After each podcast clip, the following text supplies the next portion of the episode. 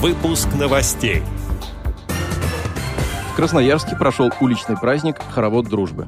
В московских отделениях Почты России появились островки безопасности для потерявшихся людей. Теперь об этом подробнее. В студии Антон Агишев. Здравствуйте. Если человек потерялся, не может связаться с родственниками, чувствует дезориентацию, то обратиться за помощью он может в любое отделение Почты России в столице. Сотрудники передадут информацию в Центр поиска пропавших людей и помогут дождаться родственников, сотрудников экстренных служб или волонтеров. Так называемые «островки безопасности» для потерявшихся людей появились во всех московских отделениях, а их в городе более 500. На дверях почтовых отделений наклеили ярко-оранжевые стикеры с логотипами партнеров – и с телефоном горячей линии Центра поиска пропавших людей. Это будет ориентиром для тех, кто заблудился в городе, и тех, кто встретил дезориентированного человека и готов помочь. Сотрудники Почты России прошли специальный курс обучения и знают, как действовать в подобных ситуациях. Оператор или руководитель отделения будет передавать информацию на круглосуточную горячую линию Центра поиска пропавших людей. Там потерявшегося человека проверят по базе обращений и вызовут экстренные службы. Создание островков безопасности – это совместный проект Почты России и Центра поиска пропавших людей при поддержке поискового проекта «Лиза Алерт». В Красноярске прошел уличный праздник «Хоровод дружбы».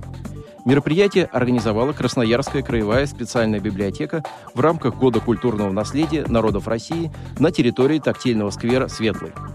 Для посетителей работали более 10 тематических площадок и локаций. На ярмарке мастеров можно было приобрести деревянную посуду, платки, палантины и головные уборы, тканевые сумки ручной работы, вязаные игрушки, сувенирную продукцию, бижутерию из природных материалов и многое другое.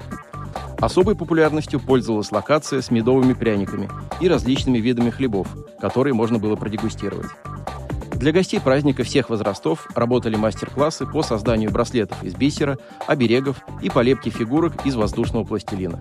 Интерактивное погружение в мир незрячего человека предлагали на одноименной локации, посетители которой, закрыв глаза повязкой, пытались написать заданные фразы, определить с помощью тактильных ощущений и обоняния предложенные специи и виды круп. На площадке организованной литературной студией незрячих и слабовидящих авторов проходила встреча с красноярским писателем и поэтом Исой Белаловичем Айтукаевым, автором сборника стихов и прозы «Душан», книги «Ромео и Джульетта» из Ташкечу и других произведений. Иса Белалович рассказывал о своей жизни и творчестве, читал свои рассказы, отвечал на вопросы посетителей. В течение всего праздника на импровизированной сцене выступали национальные вокальные и танцевальные коллективы, солисты, дуэты, фолк-группа «Покров Этно», звучали детские песни, современные популярные и любимые советские шлягеры, в том числе в исполнении незрячих и слабовидящих читателей специальной библиотеки.